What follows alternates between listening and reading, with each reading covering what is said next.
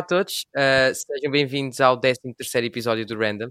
E eu sinto que o episódio desta semana vai ser um episódio mega especial e vai ser, digamos assim, um grande testemunho que eu acho que todos nós vamos gostar de ouvir. E eu trouxe esta semana a Sara Lima. Olá, Sara.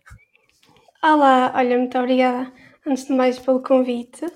Um, e pronto, olha, vamos ver o que é que isto vai dar. Exatamente. Pronto, uh, eu convidei a Sara na sequência de, de, acontecimentos que ocorreram há cerca de dois, não sei há quanto tempo é que foi, quando veio à, à barba, digamos assim, o tema da, da doença que era a fibrose quística. E agora, assim, para introduzirmos, gostava que nos explicasses, não só a mim, mas para quem está a ouvir a ver, o que é que é, digamos assim, a fibrose quística. Ok, então, uh, antes de mais, uh, olá a todos. Eu chamo Sara Lima, tenho 24 anos. Um, foi descoberta a fibrose quística um, aos seis meses, mais ou menos. Um, e o que é que consiste a doença? É uma doença crónica, degenerativa, uh, sem cura até agora e, e, progressiva. Isto significa que vai uh, degradando à medida do, de que a idade avança. E já agora tirei a licenciatura em. Tirei não, ainda estou a terminar a licenciatura em Design Gráfico e Publicidade. E, e pronto, até agora é isto. Agora vamos seguir. Pronto. O que é que achas? Uh, e, e como é que foi como é que foi o processo de aceitares que tinhas essa, essa doença? É assim, eu sempre me conheci com esta doença, então não há outra forma de outra Sara que eu conheço.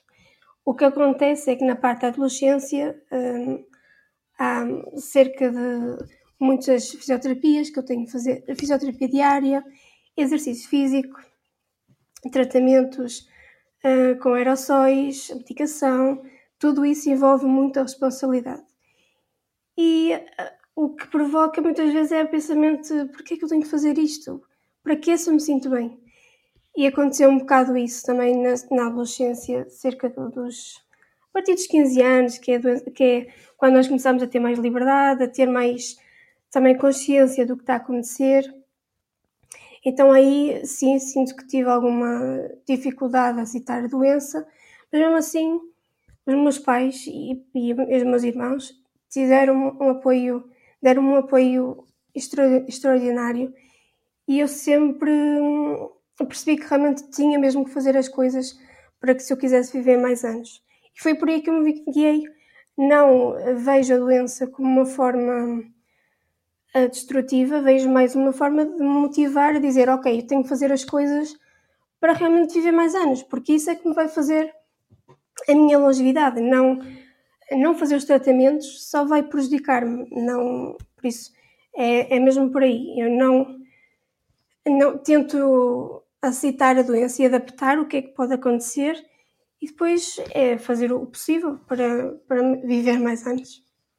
Pronto, o que, é, o que eu acho que é completamente normal e é importante uh, durante esse teu período todo de vida e que muitos anos ainda virão, ter o apoio de, de alguém em quem não só tu confies, mas também ter uma espécie de motivação para tu mostrares que és mais forte que a, que a doença. Sim, exatamente. Eu não faz mal. Não... Pronto, uh, eu vi. Ah, sim, fala, fala, fala, diz. O que eu ia dizer é que eu não posso ver a minha doença como uma limitação, mas sim como uma força, como uma, uma motivação. Mais do que tudo, eh, eu nasci com esta doença, por isso eu não a posso retirar de mim. A única, a única coisa que eu posso fazer é aceitá-la e viver o dia a dia com esta doença e tudo que isso advém. É mais por Pronto, uh, eu descobri, eu vi no teu Instagram que tu, para além de fibrose quística, tinhas diabetes. Que tipo de diabetes é que tu tens ou se esta diabetes é associada uh, à doença? Sim, exatamente. A diabetes não é normal, não é diabetes tipo 1 nem tipo 2, é mesmo associada à doença. Obviamente que eu faço tudo o que um diabético tipo 1 faz, mas o mecanismo do, de como o pâncreas funciona é que é diferente, só isso. De resto eu faço tudo igual. Ok, pronto. Uh, agora, focando aqui um bocadinho num assunto que era no dia em que houve uma pessoa que deu a voz, que foi a Constança, uh, que, que tinha esta doença, o que é que tu sentiste no momento em que leste e viste aquela publicação? Então, eu vou explicar mais ou menos. Eu, desde 2018 ou 2019, penso eu, que ando à procura de, desse medicamento porque sabia que lá fora já estavam a tomar. Entretanto, em 2020, uh, a minha doença progrediu bastante e uh, foi aí que eu percebi que realmente o transplante era a única solução em Portugal. E eu pensei, ok, eu vou para, para o transplante, uh, não há muito a fazer. Se bem que sei que existe o cáftrio, mas ao mesmo tempo sei que muito provavelmente não vou conseguir tê-lo. Entretanto, eu tive e estou numa equipa de trabalho que, hum, onde, junto com as associações, em que nós estamos realmente a trabalhar nisso para que as coisas cheguem cá o mais rápido possível, não só para mim, mas para quem realmente consegue as melhorias ainda maiores do que eu, por exemplo. E em dezembro um, foi realmente quando nós lançamos algumas, um, tanto, um, como é que se chama? O apelo, o vídeo, etc. E a nós, pronto, vamos fazer o possível para que eles cheguem, mas sempre com, uh, com há poucas expectativas para mim, neste caso. Entretanto, a Constança realmente falou connosco e disse que ia lançar um, uma foto num post, porque eh, também já estava muito mal, infelizmente. Uh, e pronto, não, foi assim. Ela disse que ia lançar num próprio dia. E nós, ok, vamos ver o que é, o que, é que vai acontecer, porque nós nem sabíamos. Um, e ela, ela lançou e aquilo foi um boom gigante e nós ficamos. Como assim? Sim, sim. Foi, ninguém estava à espera de tudo.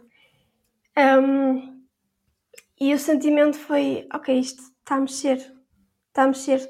E mesmo que não seja para mim, que seja para os outros. Depois, quando eu recebi a notícia, já agora, já que podemos falar nisto. Sim, sim, sim. Quando eu recebi essa notícia que, que ia tomar o cáftrio, foi uma mistura de sentimentos em que eu queria tanto aquilo e ao mesmo tempo uh, fiquei sem palavras. Eu queria tanto aquilo e queria um, que as coisas realmente resultassem, mas ao mesmo tempo não estava a acreditar. Foi uma mistura de sentimento, eu chorei, ri, eu fiz tudo e mais alguma coisa. Sim, Foi sim. incrível. Pronto, eh, estavas uh, a falar agora da parte do medicamento, que é o cáftrio. Eu gostava que me, que me explicasse o que é que é assim, quais é que, que, é que o cáftrio uh, consegue fazer para inibir então o risco mortal da, da doença. Ok, ela, um medicamento um, abranda a doença, significa que o nosso corpo, a proteína que que não funciona no, no, nosso corpo, começa a funcionar. E, portanto, o organismo começa todo a funcionar como se fosse uma pessoa normal. Claro que quanto mais cedo, melhor, porque nós, eu particularmente, já tenho muitas sequelas de anos de infecções respiratórias, etc. Portanto, quanto mais cedo, obviamente, tomar, melhor. Uh, mas aqui o medicamento o que ele faz, sobretudo, é abrandar a doença. No meu caso. Noutras pessoas consegue realmente estagnar, que é o, o objetivo, não é? Estagnar e que a doença não, não avance tanto um, para o caso do transplante pulmonar, principalmente, porque é a maior causa de morte do, da fibrose quística. Sim, sim. Um, e pronto, ele começa a funcionar direito, começa... Nós temos, por exemplo, o, o suor muito salgado, não sei se sabias. Não, não, não. Só, nós temos o suor mais salgado que o normal e daí esta doença se chama o beijo, o, a doença do beijo salgado. Nós, por exemplo, eh, antigamente, os médicos eh, beijavam a nossa testa em bebés e, e, já descobriam pelo suor, porque era um suor muito mais salgado do que o normal. É muito interessante. Uau. Pronto, basicamente é isso.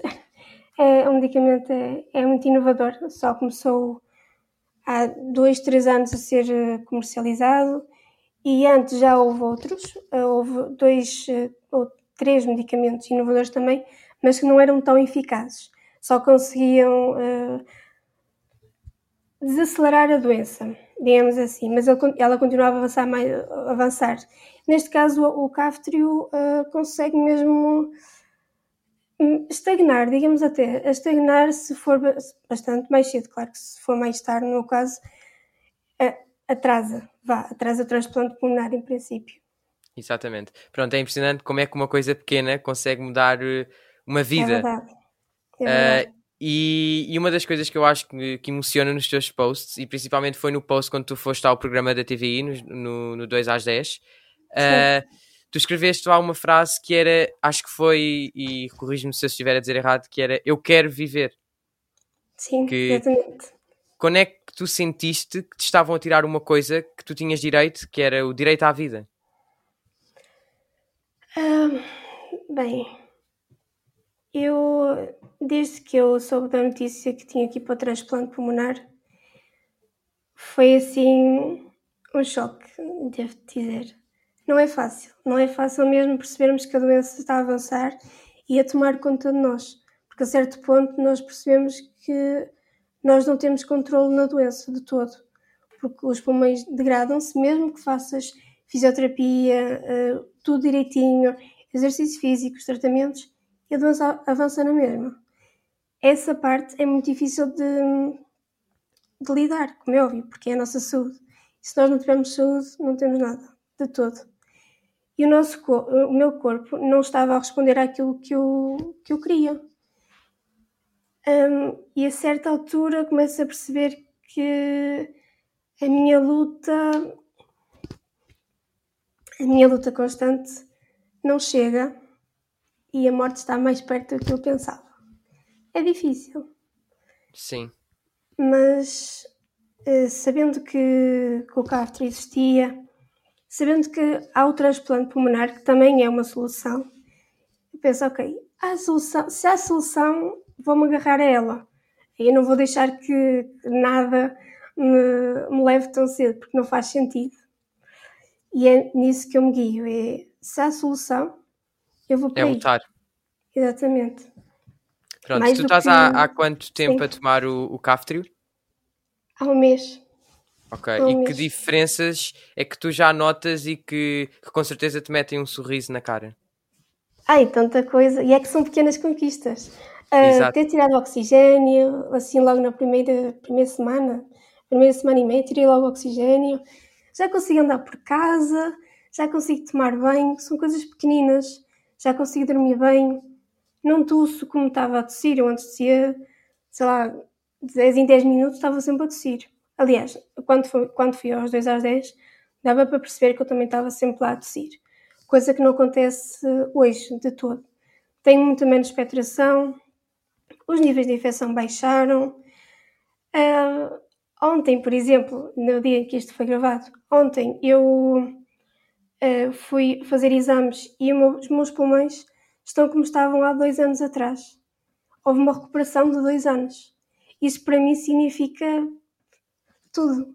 Era isto que eu esperava de, do Cafter, claro. Era isto que eu Sim. esperava há muito tempo. Eu queria mesmo muito fazer, que, fazer coisas e eu não tinha energia para, para tal, de todo. E consegui recuperar dois anos de vida. Eu tenho 24 anos, percebes? Não Sim. tenho. Uh, e não quero. Pronto, mas não tenho 80 anos. E era como sentia. Sentia como a minha avó, que tem 90. E eu sentia-me como ela, porque ela fazia a mesma coisa que eu. Ela dormia bastante, eu também dormia muito. Um, ela também se sentia muito cansada, eu também me sentia muito cansada, então eu consegui equiparar, equivaler-me equiparar-me à minha avó. Isso com 24 anos é difícil. Acredito. E o cá vez conseguiu, olha, recuperar-me dois anos de vida. Pronto. Mas agora há aqui uma parte que provavelmente deve ser um bocadinho difícil. Como é que se lida psicologicamente? Não só com o processo de adquirir o, o medicamento, mas também com o, o facto de nos estarem a tirar a vida é todo um apoio, principalmente um apoio familiar, principalmente familiar, mas, e também dos amigos.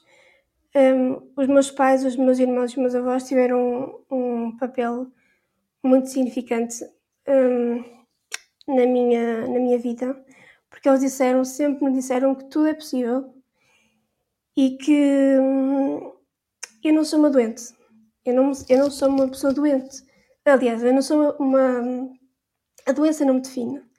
E, portanto, sou uma pessoa normal com uma doença. E é sempre nisso que eu me foco. Mesmo que a doença esteja muito má, eles dizem, ok, Sara, o que é que vamos fazer agora? Vamos melhorar. Se tens de descansar, vai descansar. Se tens que fazer isto, vai fazer aquilo. Mas concentra-te sempre em ti e, e, e no teu, na tua hum, sanidade mental também. E por mais que, que eu esteja em baixo, eles conseguem sempre levantar-me. Sempre. sempre são Sim. sempre a minha base. E depois, meus amigos, como é óbvio tenho bons amigos, tenho uma, um bom apoio também nesse aspecto e é nisso que eu, que eu procuro. Eu procuro pessoas que, que me levantem, que estejam lá para mim e isso é mais importante, mais do que tudo. Exato. É tu falaste, sim, tu falaste aí de uma, de uma parte que era ser vista como, como uma doente ou que a doença não te definia. Já sentiste isso alguma vez? Que foste vista várias vezes como uma doente?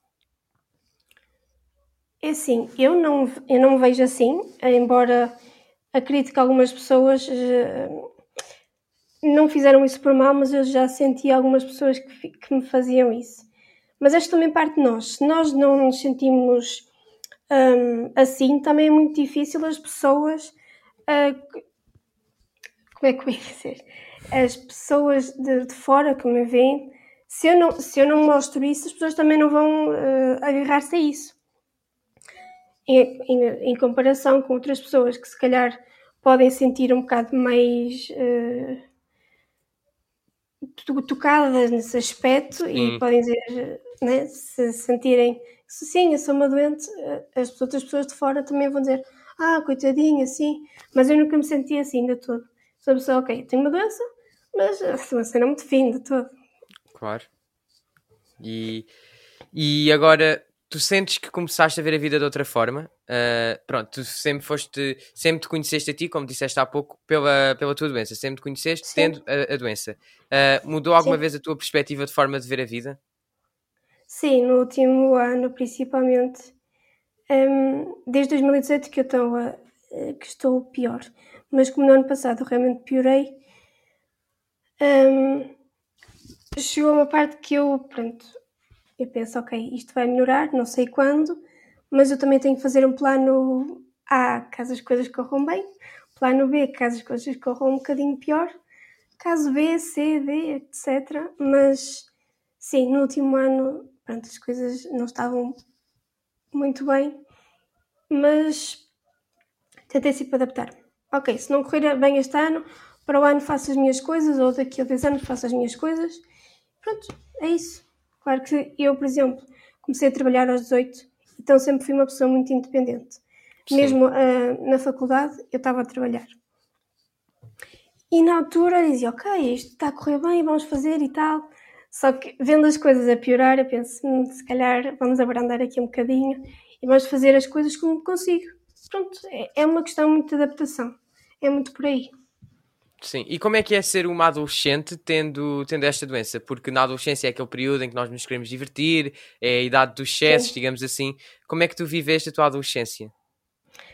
Olha, eu, do que eu me lembro e da ideia que eu tenho da minha adolescência e da minha infância, é que foram fases muito boas, sinceramente mesmo tendo na parte do secundário, por exemplo, foi um bocado mais difícil um, de adaptar, mas mesmo assim sempre fui uma pessoa muito ok, vamos fazer as coisas. Eu também sempre fui muito energética, teve, tenho muita energia, então pá, olha, vamos estar sempre a fazer. Provavelmente isso também me ajudou, porque eu sempre fiz desporto desde sempre, pá, desde os 6, 8, não, 8 meses um, que entrei na natação e etc. Fiz muita coisa de, de desporto. Isso também provavelmente ajudou-me, porque na fibrose quística nós temos que estar sempre a fazer desporto também. Sim, sim. Por isso acredito que também tinha sido aqui o desporto que me ajudou.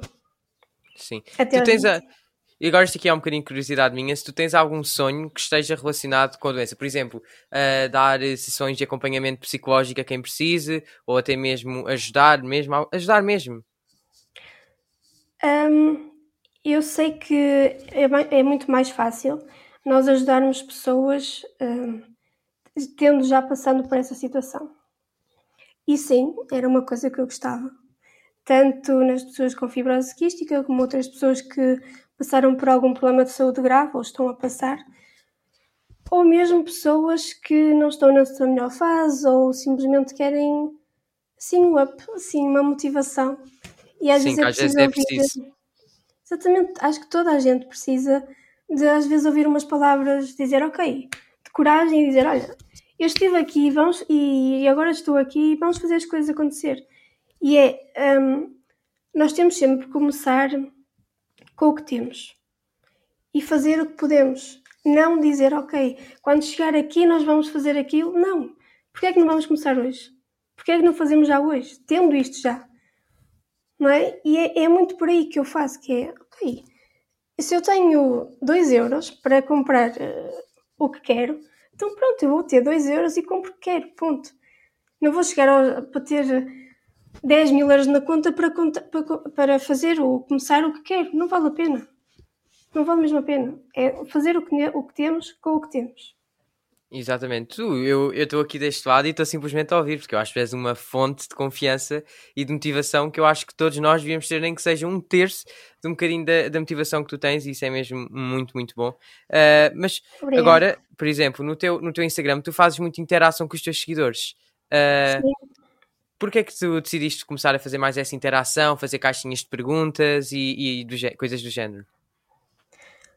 Uh, também é um bocado para isso, para as pessoas uh, às vezes precisam de um clique, sabes? E eu também senti isso quando eu estava muito mal. Eu também procurava pessoas que me inspiravam, que me motivavam a fazer as coisas, porque muitas vezes eu acordava sem energia, sem vontade de fazer nada. E eu procurava mesmo isso. Então acredito que há outras pessoas que também precisam dessa, dessa energia, dessa positividade, porque no mundo em que estamos há muita informação. E eu quero ser uma pessoa que acrescenta valor, não que simplesmente vive. Para isso não, não estou a fazer nada, é dizer, ok, se eu passei por isto, talvez tenha tido uma, tenha uh, sido a razão pela qual neste momento estou a fazer isso, sem dúvida alguma. E quero mostrar às pessoas que tudo é possível. Ah, ok. Sim, sim, sim. Tu sentes que nós vivemos numa era da desinformação? Eu acho que existe muita informação até. Uh, mesmo muita informação. Só que é tanta coisa ao mesmo tempo que uma pessoa não sabe para, o para onde se guiar, não é? Sim, e eu quero ser uma pessoa que acrescenta valor às pessoas, não uh, só postar por postar, mas que tem sempre alguma coisa a dizer e alguma coisa, espero eu, de, de motivação, de coragem, de força. É isso que eu quero passar, que tudo é possível. Basta nós querermos e trabalhar para isso. O que é que, o que, é que tu dirias à, à Sara do, do passado, à Sara da adolescência, digamos assim? Olha, para se continuar a, a divertir, que eu, também, eu, tenho, eu tenho a ideia que realmente diverti muito, mas continuar-se a divertir, hum, talvez, deixa-me pensar. São perguntas difíceis. É um bocado.